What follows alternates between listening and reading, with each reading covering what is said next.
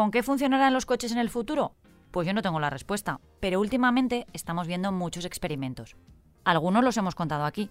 Mira, baterías para coches eléctricos que aumentarán la autonomía para poder hacer trayectos más largos, hidrógeno, biocombustibles, gas.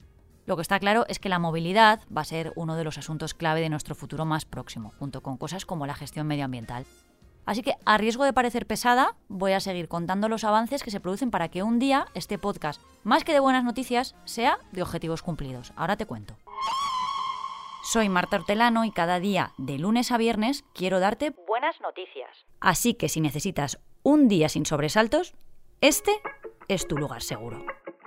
Los buenos días, un podcast diario para ponerte de buen humor.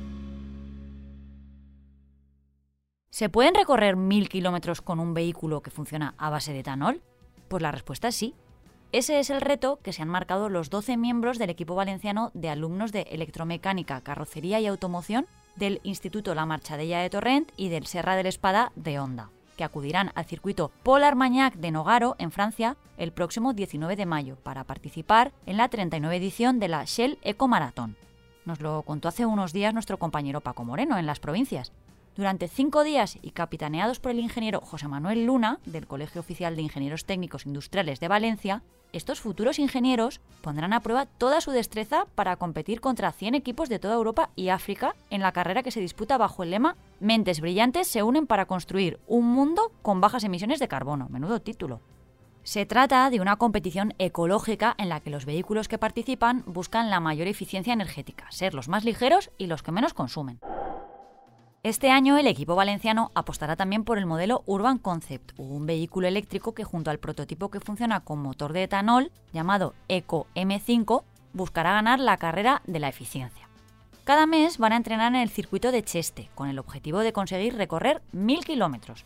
Con eso llegarían a estar entre los 10 primeros, dice el ingeniero y capitán del proyecto José Manuel Luna, la prueba consiste en recorrer el máximo número de kilómetros a una velocidad mínima de 25 por hora, con un solo litro de etanol. De ahí que la carrera se pare a los 39 minutos. Ellos saben que están lejos de ganar porque su récord ahora está en casi 700 kilómetros con un litro de combustible. El ganador suele recorrer algo más de 2.000 kilómetros. Cada tres o cuatro años se cambia de ciudad después de estar de manera permanente 26 años en Francia. Los coches de la marcha de ella han disputado pruebas en circuitos de velocidad y también en urbanos. Han ido a Alemania, a Holanda y a Inglaterra.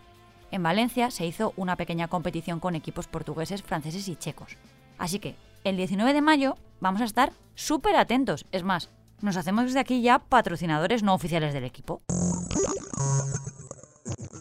Y ya tengo por aquí a Luis Urios. Hola Luis. Hola Marta. Pues mira, hoy vengo con un tema candente de esos que los hombres jamás hablamos entre nosotros. ¿Estás preparada? Pues no lo sé, Luis. Vengo a hablarte, Marta, de la eyaculación precoz.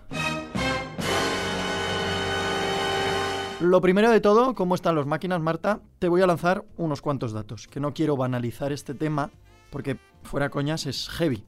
Así que me pongo un momentín la chaqueta de periodista. Se estima, Marta, que el 43% de los hombres sufren eyaculación precoz en algún momento de su vida.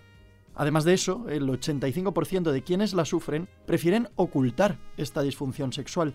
Y uno de cada tres hombres que padece eyaculación precoz llega a vivir más de dos décadas con este problema. ¿Los motivos? Pues la vergüenza, el infradiagnóstico y bueno, lógicamente la reticencia a hablar del tema porque los machos somos muy fuertes y debemos satisfacer siempre a nuestras hembras. Así son las cosas. Pero no te vendría yo a hablar de colitas veloces si todo fuese malo. Pues como bien saben nuestros oyentes, esto es un programa de buenas noticias. Mi persona extraordinaria de hoy es una mujer que ha dedicado todos sus esfuerzos a crear una solución para este problema, que bueno, aqueja a tantas colitas veloces. Te prometo que ya dejo de decirlo de colitas veloces. Es fuerte, también te digo, que haya tenido que venir una mujer a solucionar el asunto.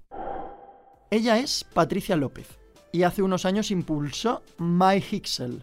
Consiste en un aparato y una app en el móvil. Sí, como lo oyes, Marta sin cremas ni anestesias. A través del Bluetooth se conecta el dispositivo. ¿Cómo funciona? Pues de forma similar a un Satisfyer para hombres. El pene se introduce en un aparato que dispone de distintas vibraciones y movimientos que lo estimulan, pero con una diferencia. Hay ocho niveles que se deben ir superando a lo largo de varias semanas y que van variando el nivel y la fuerza de la estimulación, pues con el fin de que, en pocas palabras, la colita se vuelva menos veloz. Parece sencillo, ¿verdad? Pues MyHixel se basa en diversas investigaciones científicas y tecnológicas acerca del control eyaculatorio. El dispositivo, de hecho, ha sido diseñado por expertos de la medicina y la tecnología.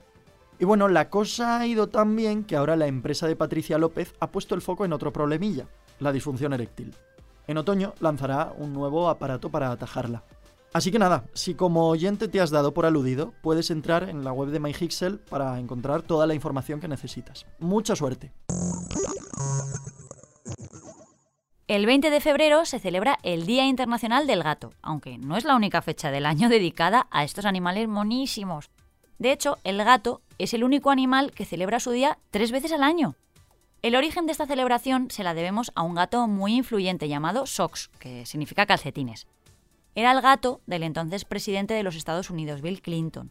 Desde 1993, este gato vivió en la Casa Blanca y se colaba en los actos públicos del presidente, alcanzando en aquella época una popularidad enorme tanto en Estados Unidos como en el resto del mundo, ya que aparecía en la sala presidencial durante los actos de prensa. Otro muy famoso es Larry, el ratonero jefe de la oficina del gabinete del primer ministro del Reino Unido, en el número 10 de Downing Street. Lleva en el puesto desde 2011. Pero hoy os quiero presentar a Fígaro. Veréis, un día incierto, a comienzos de la década de 1920, se coló en el Ateneo de Madrid un gato negro como el tizón, a los ateneístas debió hacerles gracia porque el animal se convirtió en un habitual de las tertulias. Tantas charlas oyó y con tanto ilustre se codeaba que alguien cayó en la cuenta de que había que programarlo el gato más culto del mundo. Menudas compañías tenía. Se paseaba entre los pies de Valle Inclán, de Ramón y Cajal, y es probable que lo acariciara Azaña, Hildegard, Josefina Carabias y mil insignes más. Así arranca un libro maravilloso de Marabad que ha caído estos días en mis manos y que se llama así, El gato más culto del mundo. Os lo recomiendo de todas, todas, porque además está ilustrado por Laura Agustí. Pero vamos, que si hay algo que son ahora los gatos, son reyes de Internet. Este sonido que os voy a poner es música para mis oídos.